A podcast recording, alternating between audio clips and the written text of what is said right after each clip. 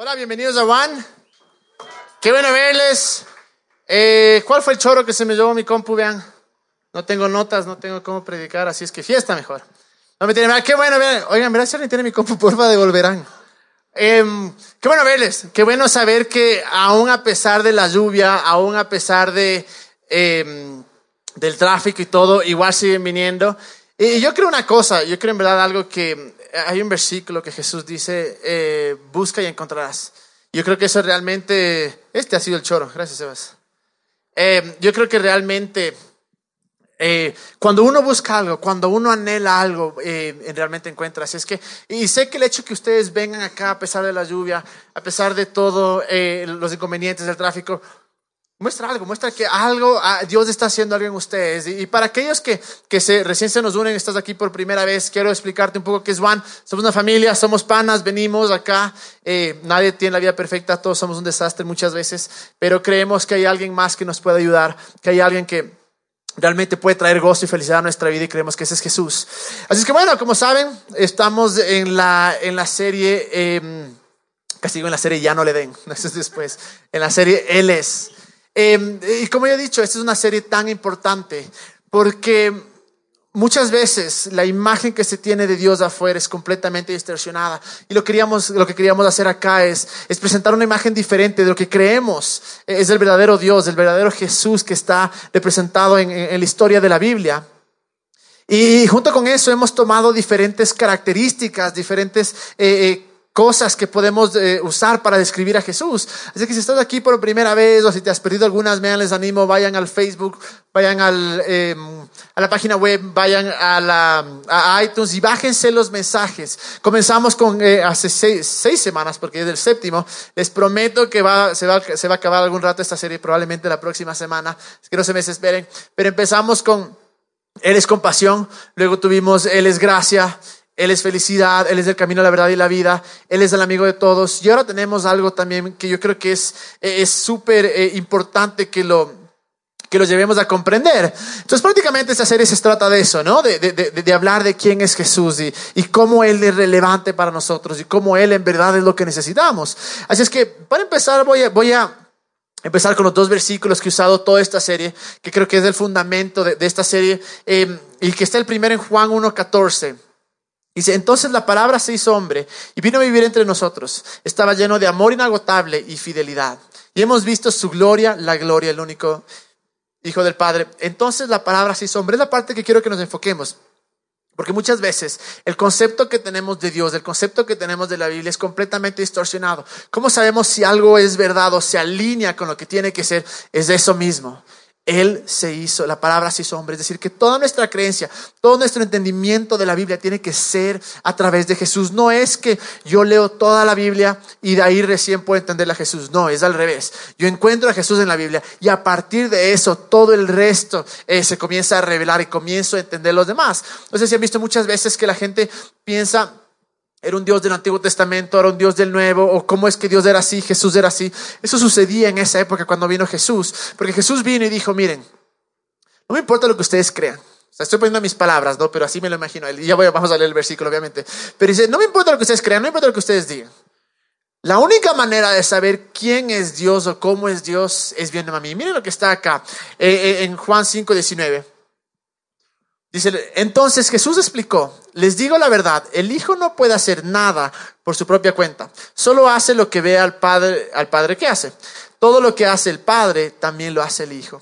Entonces, ¿por qué esto era, era una frase tan eh, escandalosa, por decir así, en esa época? Porque obviamente teníamos los judíos, ¿no es cierto? Y algo también que tenemos que saber es, no solo existían judíos, había muchas incluso religiones y creencias, adoraban a los dioses. Entonces, mucho de lo que está escrito incluso en el Antiguo Testamento son percepciones de personas que tenían no solo como el Dios de la Biblia que se llama Jehová, o y otros dioses también. Entonces Jesús viene, dice, miren, en verdad no importa lo que tú creas. Lo que importa es quién soy yo. Y cuando me veas a mí hacer algo, decir algo, es porque ese es quien es el Padre. Entonces, es que nosotros como católicos, cristianos, evangélicos, como queramos llamarle, creyentes en Jesús, eh, tenemos que basar toda nuestra creencia y entendimiento en quién era Jesús, qué era lo que hizo Jesús. Entonces, eh, como ya hemos hablado de las diferentes etapas ahora, la que quiero hablar ahora es, Él es suficiente. Él es suficiente. Y creo que esto es muy importante porque lo que ha sucedido muchas veces em, es esto, e, e, es en algún punto de nuestra vida. Encontramos a Jesús, encontramos a Dios, ¿no es cierto? Fue un encuentro, fue un retiro, fue una misa, fue eh, eh, en, en un servicio de iglesia cristiana, como sea. Y, comenzamos a sentir esta pasión por Dios, comenzamos a sentirnos cercanos a Dios, comenzamos a sentir que Dios era verdad, que Dios era todo lo que necesitábamos. Pero en un punto, eso se fue. En un punto, eh, todo lo que creíamos que era cierto comienza a cambiar, comienza, no, comenzamos a sentir lo mismo y entiendo que no, nuestras creencias no tienen que depender de nuestros sentimientos, pero es una realidad. Entonces comenzamos a pensar, bueno, tal vez no, tal vez necesito algo más. Pensamos en algún punto que Jesús no era suficiente y que algo más necesitábamos para poder llenar nuestra vida, para poder tal vez eh, sentir eso, incluso como antes, y decimos, bueno, eh, eh, lo que me está sucediendo, no importa, yo me las puedo arreglar, yo puedo solo, yo puedo acá, y nuestra mente comienza a buscar otros caminos. Decimos, aquello que yo creía tan cierto, ya no es tan cierto, entonces voy a ver por otros lados. Y de hecho, una, es una realidad que cuando nosotros pecamos, es porque Pensamos que Jesús es suficiente. Pensamos que eso que nos trae eh, el pecado, eso, y no hablo de legalismos estúpidos, ¿ok? Hablo realmente de lo que la Biblia dice que es pecado. Y suceden estas cosas que, que cuando comenzamos a tomar estas acciones equivocadas, que sabemos que nos matan, que sabemos que nos llevan a ninguna parte, es porque pensamos que esa acción va a traer algo a mi vida que Dios no puede traer. Algo va, va de cierta manera curarme o satisfacer eso que Jesús no puede suplir. Y es ahí cuando pensamos, sí, Tal vez Jesús no es suficiente. Incluso nuestra experiencia fue el momento que nosotros seguíamos a Dios, seguíamos a Jesús y estaba todo, todo, digamos, bien. Y de repente comenzaron a suceder cosas malas en nuestra vida. Nuestra vida comenzó a encontrarse en diferentes eh, situaciones, obstáculos. Y pensamos, bueno, tal vez Jesús fue suficiente para algo, pero para lo que estoy viviendo ahora no es suficiente. Y el problema de eso es que los culpables de eso somos aquellos que predicamos, aquellos que, por muchos años hemos presentado, eh, eh, no solo hablo de mí, ¿no? sino de gente que ha estado por años y años, hemos presentado un Jesús que no es suficiente. Pero ¿qué es lo que sucede? Si alguna vez, o si ustedes han tienen un trasfondo eh, cristiano evangélico, muy probable han escuchado esto. Perfecto, tú llegas, ¿no es cierto? Te integras al grupo y comienzas a conocer a Jesús y es todo perfecto. Pero de repente es bueno. Ahora que ya eres cristiano, tienes que hacer esto. Ahora que ya eres cristiano, no puedes decir malas palabras. Ahora que eres cristiano, no puedes irte de farra. Ahora que eres cristiano, no puedes actuar así. Y comenzamos a jugar este juego como que fuera un club. Inicialmente sí, Jesús es suficiente para salvarte, para perdonarte, para, para suplir tus necesidades. Pero ahí queda Jesús. Incluso esto, esto ha pasado por muchos, muchos siglos. Eh, eh, Pablo, eh, una de las personas que escribió casi todo el Nuevo Testamento, que se lo conoce como el apóstol Pablo, él escribe una carta a los Gálatas, que en poca lo que les dice les dice, vean, vean, no sean tontos, no sean tarados. ¿Cómo puede ser? que ustedes comenzaron todo por fe y por gracia y ahora quieren ir a sus obras, quieren ir a las obras de la ley. ¿Qué es lo que sucedía? Comenzaron los judíos a infiltrarse, a decir, mira, está bien en tu Jesús, cree nomás en tu Jesús, pero tienes que añadir esto. Tienes que poner más de esto. Jesús está bien por un poco, pero Jesús más algo. Jesús más tus obras. Jesús más tu obediencia. Jesús más esto. Y llegó un punto en nuestras vidas que muchas veces creemos eso y decimos, bueno, Jesús fue suficiente por una etapa de mi vida, pero ya no es suficiente. Ya necesito algo más. O si alguna vez Muchos tal vez escucharon esto, ojalá que no hayan escuchado, pero escucharon es, bueno, antes como recién eras nuevo creyente te dábamos lechecita nomás, ahora ya es carne. ¿Han escuchado eso? No, qué bueno, qué pena si escuchaste, si no, qué bueno, ojalá que nunca escuches. Porque ¿qué es lo que hacemos? Nosotros tratamos la Biblia o tratamos a Jesús como que fuera como un ranking, ¿no es cierto? Entonces, lo principal, que era lo básico, que era el amor de Dios, su, eh, su gracia, que era eh, eh, em, la salvación, la justificación, comenzamos a decir, bueno, eso es lo básico, pero hasta ahí no más. Ahora necesitas algo más. Y es en ese momento que nosotros quitamos los ojos de Jesús y quitamos de, ver quién es Él realmente y cómo es todo lo que necesitamos y ponemos los ojos en mí, en lo que me falta, en lo que sucede, en lo que no está bien en la vida. Y creo que en algún punto todos nosotros hemos llegado ahí, donde decimos, sí creo en Dios, sí creo en Jesús, pero, o tal vez para muchos que están todavía buscando un camino, que todavía están en, busca de, de algo más y que todavía no, no, no, no has encontrado a Jesús y estás acá, les digo, vean, tal vez es hora de ver que aquella cosa que has buscado tanto, puede ser que sea Él. Es más, estoy convencido que es Él. Pero es ahí donde nosotros tenemos que decir, o Él es suficiente o no es suficiente. O Él es de todo lo que necesito, o Él no es todo lo que necesito. Y miren este versículo, Jesús hablando, Juan 15, 15. Dice, yo soy la vid y ustedes son las ramas. El que permanece en mí, como yo en Él, dará mucho fruto. Separados de mí no pueden ustedes hacer nada. Porque yo soy el árbol, ustedes son las ramas. Entonces, si permanecen en mí, como yo, en él, dará mucho fruto, separados de mí no pueden ustedes hacer nada. Ahora, este es un, este versículo bastante duro, uh, especialmente para esa época. Porque claro, de la nada viene un mancito. Y les dice a los judíos, vean, lo que ustedes creían de Dios, mucho de lo que ustedes creían no es así, están equivocados. Entonces ya por sí tenían, eh, eh, tenían ese odio y ese rechazo a Jesús. Y para colmo, el man sale y dice, ¿sabes qué? Sin mí no puedo hacer nada. Yo soy todo lo que necesitas. Lo que nos está diciendo ahí Jesús era yo soy suficiente. En realidad yo soy todo lo que necesitas. Obviamente a las personas no les gustó eso. Obviamente la gente decía, ¿quién te crees para decir que tú eres suficiente, que tú eres todo lo que necesitamos, o que tú, que sin ti no podemos hacer nada? Pero si hay algo que me encanta de Jesús, y algo que yo creo que tenemos que, que siempre tener en mente, es que todo lo que Jesús decía, estaba respaldado por acciones. Y es ahí cuando entra muchísima confusión y, yo creo que en este punto es cuando incluso eh, hay la división de, denominaciones y eso porque muchas veces la gente toma lo que dijo Jesús, no lo lee en contexto y ni siquiera ve sus acciones. Dice, no, así es, como habíamos visto justo la semana pasada. Pero Jesús en realidad con todo lo que él es, cada vez que él decía algo, eran acciones las que seguían y por eso la gente creía en él, no solo por lo que él decía, sino también por las, acciones que tenía, por cómo él actuaba. Y hay una, hay una historia, es un poco larga, así es que no se me pierdan, pero está en la Biblia. Yo creo que todos en algún punto han de haber escuchado esto. Y, ya, lo que quiero decirles mientras escuchamos esta historia, quiero que veamos todos los aspectos, porque mi, mi meta es que al final de la reunión de hoy día, a ver nuestras vidas y decir, no tengo que preocuparme.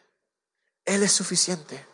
Él es todo lo que necesito. Entonces hemos visto cómo Jesús, donde quiera que iba, con cualquier persona que interactuaba, siempre mostraba su gracia, siempre mostraba esa aceptación, ese perteneces acá, ese eres, puedes, puedes ser parte de acá, te amo, te acepto. Y miren lo que pasa en la historia de Juan. Eh, Juan 1, eh, Juan 4.1 dice, Jesús se enteró que los fariseos sabían que él estaba haciendo y bautizando más discípulos que Juan, que aunque en realidad no era Jesús quien bautizaba, sino sus discípulos. Por eso se fue de Judea y volvió otra vez a Galilea. Entonces, es la primera, la, primera parte, ¿no? Como tenía que pasar por Samaria. Entonces, el 3, por eso se fue de Judea, volvió otra vez a Galilea, como tenía que pasar por Samaria, llegó a un pueblo samaritano llamado Sicar, cerca del eh, terreno que Jacob le había dado a su hijo José. Entonces, hasta ahora, ¿qué es lo que sucede? Los, fariseos siempre estaban buscando por dónde coger el man, ¿no es cierto? Entonces, hablaban de esto, pero esta parte es impresionante. Jesús tenía que ir de Judea a Galilea. Y ahora, si uno ve en el mapa de Israel, Judea estaba acá, aquí estaba Samaria y aquí estaba Galilea. Entonces, obviamente, cualquier persona en su lógica lo que hace es: yo voy rectito, ¿no es cierto? Voy a Judea, paso por Samaria, llego a la Galilea. Pero esa no era la realidad en ese entonces. Lo que pasaba es que los samaritanos y los judíos eran extremadamente peleados. Es más, había mucho más repudio de los judíos hacia los samaritanos, porque lo que ellos decían es que no eran puros, que se habían mezclado los judíos con los gentiles, es decir, judíos con no judíos. Y claro, de cierta manera se había creado este conflicto y había esta por decirlo así, guerra, que jamás ibas a encontrar un judío mezclándose con un samaritano. Es por eso que la, historia que hemos escuchado muchas veces del buen samaritano es tan relevante, porque eran enemigos. Entonces, en, en el 4 dice, como tenía que pasar por Samaria. Pero me encanta una versión que dice, porque le era necesario pasar por Samaria. Porque necesitaba pasar por Samaria. Y cuando uno pregunta por qué será, sí, obviamente una vez más, recta, o sea, línea recta es sentido común. Pero como judío, él no debía haber hecho eso. Como judío, el man debía haber tomado el, camino que todos los judíos tomaban, que era así, para llegar, el camino más largo. Pero cuando dice ahí, era una necesidad, es porque él sabía que había alguien ahí que le necesitaba. Había alguien ahí a quien él podía eh, impactar. Entonces, sigue ahí, ¿no es cierto? Eh, allí estaba en el 6, allí estaba en el pozo de Jacob. Jesús, fatigado del camino, se sentó junto al pozo. Era cerca del mediodía. Sus discípulos habían ido al pueblo a comprar comida. En eso llegó a sacar agua una mujer samaria y les dijo, Deme un poco de agua. Pero como los judíos no usan eh, nada en común con los samaritanos, la mujer le respondió, ¿cómo se te ocurre pedirme agua si tú eres judío y yo soy samaritana?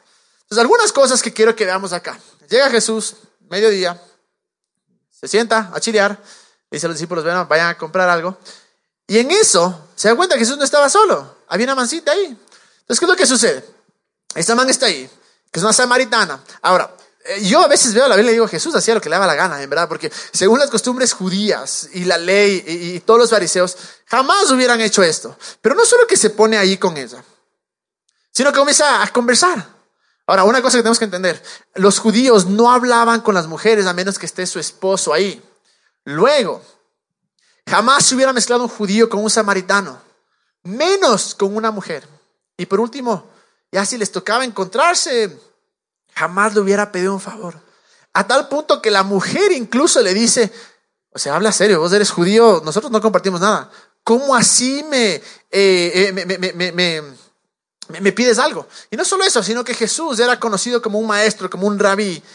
Y claro, e, era, era extremadamente, hubiera sido extremadamente escandaloso que un rabí, un maestro, se ponga a conversar con una mamá medio shady, media rara, entonces, obviamente, era algo que, como Jesús era su especialidad, hacía lo que él quería, pero él sabía que había algo más allá. Entonces él sabía que cuando iba donde las personas tenía que hacer que se sientan que pertenecían. Entonces, ¿qué es lo que hace él al, conversar con esta, chica y al pedirle eh, agua? Se decía, no, mira, no hay diferencia entre tú y yo. Igual, somos iguales. Entonces, eh, el 10, Dice, si supieras lo que Dios puede dar y conocieras al que te está pidiendo agua, contestó Jesús, tú le habrías pedido a él y él te habría dado agua que da vida. Señor, ni siquiera tienes con qué sacar agua y el pozo es muy hondo. ¿De dónde pues vas a sacar esa agua que da vida? ¿Acaso eres tú superior a nuestro padre Jacob, que nos dejó este pozo del cual bebieron él, sus hijos y su ganado? Todo el que beba de esta agua volverá a tener sed, respondió Jesús. Pero el que beba del agua que yo le daré no volverá a tener sed jamás, sino que dentro de él esa agua se convertirá en un manantial que brotará vida eterna. ¿Qué es lo que le está diciendo? Le dice, mira, yo no estoy pidiendo ese tipo de agua, yo no estoy hablando de ese tipo de agua que tú dices. Yo te estoy diciendo que te puedo dar algo y te puedo mostrar que yo soy lo que necesitas. Que esa cosa por la cual tú has estado buscando tanto tiempo, yo soy. Entonces, eh, le dice de esta manera como que para hacerle entender que, que iba un punto, no estaba diciéndole, ve, eh, todavía no te digo nada, pero quiero decirte que yo soy lo que buscas, yo soy lo que necesitas. Entonces, como que no, le cachaba todavía. Y le dice, em, Señor, dame de esa agua para que no vuelva a tener sed, ni siga viniendo aquí a sacar. Entonces, claro, dijo, em, mejor me das agua, nunca más vengo, perfecto. Pero ¿cuál es el problema? Algo que me había olvidado de contarles. Esto es el mediodía. Las mujeres no salían a, coger el agua al mediodía. Su, día, su, momento más espectacular del día era cuando todas las mujeres en la mañana temprano iban a, la fuente a sacar el agua, era ahí donde las mujeres se reconocían y, hablaban de los chismes, sí, el marido de tal persona y esto pasó, que ni sé qué. Entonces era el momento más emocionante del día de, en, esa, en esa tradición, del día de la mujer. Entonces, porque ella no estaba ahí. Ella estaba a las 12 porque obviamente había algo dentro de ella que no le permitía o por lo cual no quería ir con todas las mujeres. Quería ir cuando no había nadie de repente dice, bueno, probablemente por meses había ido a las 12 y de repente se encuentra con un judío.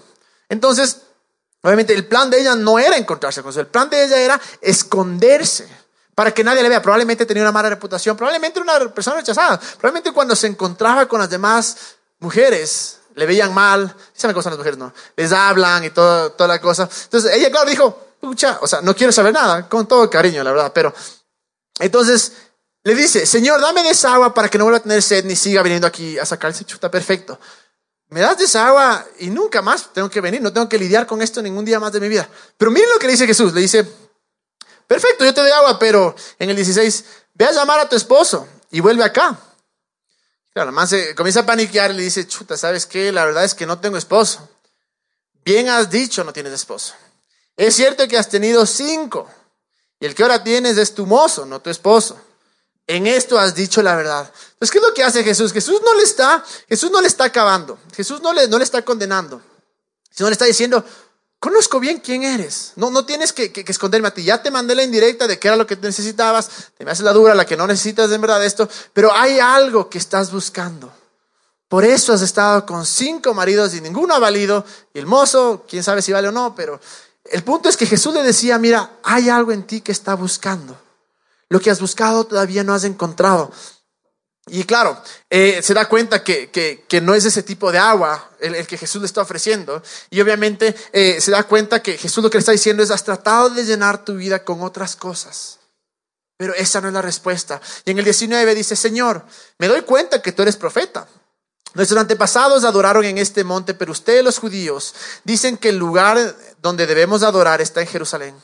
Créeme, mujer, que se acerca la hora en que ni este monte ni Jerusalén adorarán ustedes al Padre. Ahora ustedes adoran lo que no conocen, nosotros adoramos a lo que conocemos. Porque la salvación proviene de los judíos, pero se acerca la hora y ha llegado ya en que los verdaderos adoradores rendirán culto al Padre en espíritu y en verdad. Porque así quiere el Padre que sean los que le adoren. Dios es espíritu y quienes lo adoran deben hacerlo en espíritu y en verdad. Y luego eh, se queda impresionado, ¿no? Y dice, bueno, perfecto, lindas palabras, pero sé que viene el Mesías, al que llaman Cristo, respondió la mujer. Cuando Él venga nos explicará todas las cosas. Y Jesús le dice en pocas, no te das cuenta, ese soy yo, el que habla contigo. En esto llegaron sus discípulos y sorprendieron de verlo hablando con una mujer, aunque ninguno le preguntó, ¿qué pretendes o de qué hablas con ella? La mujer dejó su cántaro, volvió al pueblo y le dice a la gente, vengan a ver un hombre que me ha dicho todo lo que he hecho. ¿No será este el Cristo? Salieron del pueblo y fueron a ver a Jesús. ¿Qué sucede? Comienza Jesús a decirle todo esto, ¿no? Va a llegar el día en que todos seremos uno, ya no habrán diferentes lugares para, adorar, sino que eh, en verdad eh, vamos a adorar en espíritu y en verdad. Y se queda impresionado. Él dice, ah, entonces es el, eh, he escuchado del Cristo. Y dice, sí, ese soy yo. Y yo, yo imagino que en ese momento se quedó tan como que, no sé, anonadada, espantada, como que, ¿qué? Y justo llegan los discípulos. Y es chistoso como dice ahí, en eso llegaron sus discípulos y se sorprendieron de verlo hablando con una mujer. Ni siquiera le cuestionaron, porque sabía que Jesús o sea, hacía lo que le daba gana, pero se sorprenden, porque en su mente era, o sea, en verdad me estás diciendo, judío y hablando con esta mancita. Pero ¿qué es lo que sucede? Ella inmediatamente se da cuenta, creo yo, que él no era igual a las demás personas, aún no era igual ni aún a sus discípulos. Porque mientras estaba aquí la persona, Jesús, conversando, conversando uno a uno, de repente vienen ellos y se asustan. Pero algo debió haber sucedido en el corazón de la mujer. Algo debió haber sucedido que la transformó, que bote el agua, como dice ahí, y se va corriendo a decirle a la gente, aquella gente de la cual ella misma había escapado, aquella gente por la cual no quería encontrarse. Iba a las 12 de la tarde para ir a un lugar donde eh, donde no se encuentre con todas estas eh, personas que iban a hablar y iban a rechazarle. Y de repente, lo, eso, la misma cosa que ella había evitado, corre hacia eso. Va al pueblo y les dice, miren, encontré a que me ha dicho todo lo que yo he hecho. No será este el Cristo. Y lo impresionante de esto es que algo, algo debió haber sucedido. Yo creo que al fin ella se dio cuenta, ya no necesito los cinco maridos, no necesito diez mozos, solo necesito una cosa, necesito a Él.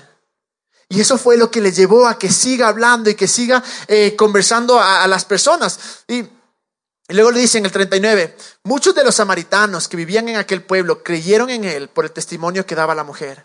Me dijo todo lo que he hecho. Así que cuando los samaritanos fueron a su encuentro, le insistieron en que se quedara con ellos. Jesús permaneció allí dos días. Y muchos más llegaron a creer por lo que él mismo decía. Ya no creemos solo por lo que tú dijiste, le decían a la mujer. Ahora le hemos oído nosotros mismos y sabemos que verdaderamente este es el Salvador del mundo. ¿Cómo puede ser que los samaritanos, aquellos que no querían saber nada de los judíos, de repente le dicen, no, ven, eh, vengan, quédate no un día, sino dos días? Y luego dicen a la mujer, ya no creemos por lo que nos dijiste, sino porque hemos experimentado. Algo tuvo que haber sucedido. La gente tuvo que haber visto algo en Jesús para decirle, quédate, quédate. Y, el, punto de todo esto es que ella, eh, la mujer, se da cuenta que Jesús es todo lo que necesita. Los samaritanos que la encuentran se dan cuenta que Él es todo lo que necesita. Y que Él es suficiente. La pregunta es, ¿cuándo fue la última vez que nosotros nos dimos cuenta que Él era suficiente? ¿Cuándo fue la última vez que en realidad paramos todo lo que está a nuestro alrededor? Dejamos de tener estos pensamientos de preocupación, de, tal vez eh, esta depresión, de todo lo mal que está. ¿Y cuándo fue la última vez que nos sentamos dijimos, Él es suficiente? Él es en verdad todo lo que necesito. Hay una razón por la cual estas historias de la historia de Jesús se ha contado durante dos mil años y se seguirá contando por muchos años más. No es cualquier historia sino que en algún punto la gente que ha escuchado esta historia se ha dado cuenta que todo lo que necesitan es Él, que Él es más que suficiente, porque es que las personas dejan todo y se van a otros países a ser misioneros, a expandir, a llevar estos mensajes. Porque es que personas dejan todo, venden sus pertenencias y dan para que más gente conozca de este mensaje. Porque se dieron cuenta que Él es suficiente, que Él es todo lo que necesitamos. Pero en realidad que muchas veces nosotros, porque por costumbre o, por lo que escuchamos o por lo que creemos o porque la influencia de nuestras experiencias, hemos dejado que eso entre a nuestro corazón y digamos, Jesús ya no es suficiente. Algo más tengo que hacer para ser perdonado. Algo más tengo que hacer para ser bendecido. Algo más tengo que hacer para sentirme bien. Algo más tengo que hacer. Y lamentablemente es la historia de muchos de nosotros. Miren lo que dice eh, Pablo Pablo lo conoce. Eh, o sea, no lo conoció, obviamente lo conoció, pero no es que fue uno de sus discípulos eh, antes de que Jesús muera. Luego tiene una conversión y, se convierte en Pablo. Escribe esta revelación, escribe muchas cartas a las personas diciéndole quién es Jesús. Pero una carta a Colosenses, en 2.10, dice, y ustedes están completos en Él, quien es la cabeza de todo principado y autoridad. Y ustedes están completos en Él ustedes están completos en Él. Lo que trataba de decirles es no busquen más, no necesitan más. Sé que hay problemas, sé que hay circunstancias, sé que hay situaciones, pero Él es suficiente. Pero Él es todo lo que necesitamos. Y cuando vemos nuestra vida y decimos, bueno, la, mi realidad es otra, mi realidad es que tengo esto. Por ejemplo, si decimos, y que seamos honestos, pero Muchos de aquí tal vez estamos en problemas financieros y la pregunta es, chuta, Dios, bueno, ahora me toca coger tres trabajos, hacer esto, esto, ¿de dónde va a venir la plata? Me cambio de trabajo. Pero miren lo que dice acá. Miren lo que dice Filipenses 4:19. Y este mismo Dios, quien me cuida, suplirá todo lo que necesiten de las gloriosas riquezas que nos ha dado por medio de Cristo Jesús. Todo lo que necesiten. Todo lo que necesiten. ¿Tienes problema financiero? Jesús es suficiente. No, sabes que la verdad, problema financiero no, no tengo, pero tal vez de otros decimos, estoy enfermo, estoy enfermo. O conozco a alguien enfermo. Ya son años y no me mejoro. Estoy cada vez peor. Me voy a ir a todos los doctores. Amo a los doctores. Gracias a Dios por los doctores. Yo creo que son de las personas más usadas por Dios. Pero la ciencia llega solo hasta cierto punto. Y hay veces que nos encontramos sin fe, sin esperanza, porque vemos la realidad. Pero Jesús es suficiente. Miren lo que dice en Primera de Pedro 2.24. Eh, Él sí fue uno de sus discípulos más cercanos. Él mismo en su cuerpo llevó el madero nuestros pecados, para que muramos al pecado y vivamos para la justicia. Por sus heridas ustedes han sido sanados. Por sus heridas hemos sido sanados. Y él está haciendo referencia a Isaías, que Isaías eh, eh, predijo el futuro. Dijo, y en él serán sanados tienes alguna enfermedad, Jesús es suficiente. Él es el sanador. Pero lo que sucede es que pensamos que, claro, si estoy por problemas financieros, estoy pobre, o estoy bruto, o estoy enfermo, es porque Dios me está mandando esto. No sé en qué punto de la vida nosotros comenzamos y dijimos, no, Dios no es bueno, Dios es un tirano y por eso Él me enferma, me manda, eh, me hace pobre y me hace tonto. Y es una doctrina, lamentablemente, que muchas personas creen que todas estas cosas son enviadas por Dios. Cuando vemos al mismo Jesús que donde quiera que iba sanaba, y ahí nos dice que Él es capaz de suplir todas nuestras necesidades. Porque Jesús en realidad es suficiente. Me dices, bueno, ve, tal vez esas dos cosas no me afectan, pero me siento desesperado. La situación en la que estoy, eh, sigo soltero, tengo 32 años, 33 años, 40 años, 25 años, 22 años, no sé. Sigo soltero y estoy desesperado. O mi familia está cada vez peor, estoy desesperado, no tengo esperanza. Miren lo que le escribe Pablo a Timoteo. Pablo, en 1 Timoteo 1.1, Pablo, apóstol de Cristo, Jesús por mandato de Dios nuestro Salvador y de Cristo Jesús, nuestra esperanza. Salvador y de Cristo Jesús, nuestra esperanza. Estás desesperado, no tienes esperanza. Jesús es suficiente. Jesús es suficiente. Pero ¿qué hay con el pecado? ¿Qué hay con... Eh, eh, eh, porque una vez más yo creo que el pecado es la consecuencia de nuestra... ¿Cómo, cómo le puedo decir? De, de que algo está vacío en nuestro interior. Estoy convencido de eso o de duda. No creemos que tal vez Dios me puede proveer y que Dios puede prosperarme en mi negocio, entonces hago trampa. No creo que Dios puede satisfacer mi, necesidad sexual como Él lo manda, entonces voy y veo yuchas o, me acuesto con una y con otra. O, tal vez, em, ¿cómo se llama? No creo que, que su paciencia es, es suficiente para mí y paso muerto de las iras todo el tiempo. Cada cosa que cometemos nosotros es porque pensamos que Dios no es suficiente. Y miren lo que dice acá en, Efesios 1.7. En Él tenemos redención mediante su sangre, el perdón de nuestros pecados, conforme a las riquezas de la gracia. No se olviden que la gracia es la habilidad. Lo único que nos puede ayudar es la gracia, pero dice también el perdón de los pecados. Porque muchas veces nos sucede que si pecamos y nos sentimos eh, avergonzados, nos sentimos destrozados o no sentimos que podemos salir de esto, y nuestra reacción humana es, me voy a alejar de Dios. Porque tengo que yo curarme o, cuando yo deje de hacer estas cosas voy a ir a Juan. Cuando yo deje de hacer estas cosas voy a acercarme a Dios. Cuando yo deje de hacer estas cosas voy a contarles a otros acerca de Jesús. Ese es nuestro pensamiento. Porque pensamos que el sacrificio de Jesús en la cruz, cuando dice ahí que perdonó todos nuestros pecados, pensamos que no es suficiente. Pensamos que hay algo más que pueda hacer algo más que tenga que hacer. Y no estoy de ninguna manera eh, incentivando a que seamos em, vagos y que nos crucemos de brazos y digamos, bueno, no voy a hacer nada porque es suficiente. No, es más la fe, es una respuesta a nuestras creencias. La verdadera fe responde o actúa en cuanto a lo que crees. Si crees que Jesús es suficiente, entonces vas a actuar de esa manera. Voy a pedir que venga la banda. Hay una, hay una promesa o una invitación que Jesús hace hace dos mil años. Es una invitación que yo creo que Él hace hasta el día de hoy. Y nos hace todos los días. Y es esta invitación. ¿Crees que soy suficiente o no?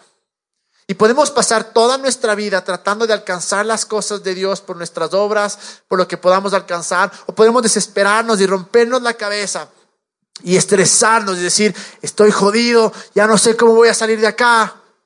O puedo calmarme un poco y decir, Jesús es suficiente. Tú tienes la respuesta. Y esta es la, misma invitación que hace dos mil años. Está en Mateo 11, 28. Uy, uy, uy, mi madre. Dice, ven a mí todos ustedes que están cansados y agobiados, y yo les daré descanso. Déjala ahí un momento esta, este, este versículo porque es impresionante. Ven a mí todos ustedes que están cansados y agobiados Vengan a mí todos ustedes que ya no dan. Vengan a mí todos ustedes que están deprimidos. Vengan a mí todos aquellos que están estresados. Vengan a mí todos ustedes que creen que no hay salida. Vengan a mí. Eh, y la respuesta, lo, que sigue en el versículo es impresionante porque Jesús no solo dice, vengan a mí. Y les voy a dar las claves o las cinco pautas de cómo ser sano, de cómo eh, salir de la pobreza o de cómo ser mejor creyente, no. Dice, y yo les daré descanso. En Hebreos luego nos habla de, llegar, de entrar a ese, de, esforzarnos para entrar en ese descanso. ¿Cuál es el descanso? Decir, Jesús, eres suficiente. No me voy a estresar. Las ideas vendrán de ti. Tú me dirás cómo salir de acá. Tú me dirás a qué doctor ir. O tú me sanarás. Tú proveerás lo que necesito. Pero esta invitación a todos que están agobiados, que están cansados, frustrados, los que hemos tratado una y otra vez y ya no doy. Aquellos que decimos, estoy en mi vida donde ya no creo en Jesús, tal vez como antes, porque sé que aquí hay, aquí hay tres grupos de personas. Y sé que Juan siempre ha mantenido este, este grupo de personas. De algún grupo es aquellos que somos católicos, cristianos, evangélicos, como quieras llamarle, que, que creemos en Jesús y que nos consideramos creyentes. Y a ese grupo les digo, jamás quitemos nuestro enfoque de ahí. Porque lo que más nos va a costar y la batalla más grande no es del ser disciplinado, del ser obedientes, del ser, eh, ¿cómo se llama? El, el mantener la pasión o, o todas estas cosas. Son cosas buenas. Pero la batalla más grande que vamos a tener es creer que Jesús es quien dice que es. Y mantenernos en ese camino de que tú eres suficiente y toda mi vida vas a ser suficiente. Para el otro grupo que está acá, son aquellos que están acá, que dicen han venido por primera vez o han venido algunas veces y dicen, ve, brother, en verdad no creen en ese Jesús. Eh, eh, mucho, porque sé que muchos de, de, los que están acá no creen en Jesús, pero le caemos bien. Me han dicho, tienen buena vibra y siguen viniendo. Y para ellos les digo, tal vez lo que has buscado toda tu vida es esto. No one, no nosotros, Jesús. Tal vez es buena que le des una oportunidad. ¿Has buscado tanto y no has encontrado? Y para el tercer grupo, que es tal vez el que está en el medio, son para aquellos que tenían esta pasión por Dios, que se consideran creyentes, cristianos, católicos, como sea. Y que en algún punto de su vida tenían esta relación con Dios tan pegada y todos sus sueños dependían de Él. Y todo lo que hacías decías, Jesús, voy a hacer esto contigo, voy a hacer esto contigo. Y cada cosa que sucedía en tu vida decías, Jesús, ¿qué opinas? ¿Qué opinas? Pero en algún punto escuchamos o nuestra experiencia o creímos que no era suficiente. Y comenzamos a quemarnos. Comenzamos a decir, es imposible. Esto no se puede. No hay cómo. No puedo vivir así siempre. O incluso comenzamos a cuestionar nuestra fe y decir, si esto es verdad, ¿por qué no funciona en mí?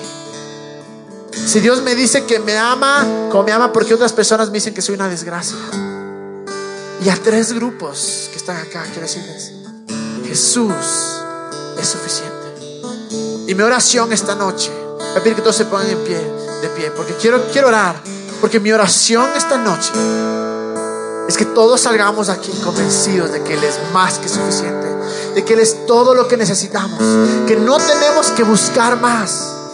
Que no tenemos vivir bajo esa doctrina de que, bueno, hice al comienzo creyente y, todo iba bien, pero ahora ya tengo que madurar y, ya no puedo hacer esto, ya no puedo hacer esto, ya no puedo hacer esto. No sé de dónde cogimos las enseñanzas de Jesús y las eh, le, le, les twisteamos de tal manera. ¿En qué punto de, de, la historia se perdió la historia, se perdió, para la redundancia, la historia de Jesús, las enseñanzas de Jesús? Para cualquiera de los tres grupos, mi oración es que sepamos que Jesús es suficiente, que no nos desesperemos, digamos Jesús es suficiente, pero estoy solo, Jesús es suficiente, pero estoy enfermo, Jesús es suficiente, pero paso pecando, Jesús es suficiente. Porque el momento que pensemos y que veamos a Jesús como suficiente, en ese momento vamos a confiar en Él y podemos entregarle nuestra vida. Y cuando le entregamos nuestra vida, vamos a ver estos cambios, como dice ahí, ven a mí los que están cansados, frustrados, y yo te voy a dar descanso. ¿Qué es lo que dice Jesús? Te dice, dame tu pecado. Dame tu dolor. Sí, pero voy a volver a pecar, no importa, dámelo. ¿Y qué pasa si peco otra vez? Aquí voy a seguir yo. Dame tu vergüenza. Porque o Él es quien dice que es o no es. Y en nuestra vida, o creo que Él es quien dice que es o no creo. No creo que haya en el medio. O creo o no. O confío en Él, en su gracia, en su amor incondicional. O no creo. Cerremos nuestros ojos. Jesús, te doy gracias por todos los que estamos acá. Te doy gracias, Dios, porque tú eres bueno. Gracias porque tu gracia es tan grande, porque tu amor es inigualable. Te doy gracias, Jesús, porque nada se compara contigo. Yo oro, Señor, que esta noche, todos los que estemos acá, tengamos la revelación de que tú eres suficiente, Jesús. De que no necesitamos más, que no tenemos que buscar más, sino simplemente enfocarnos en quién tú eres. Yo oro para todos los que están pasando por enfermedades o dolores.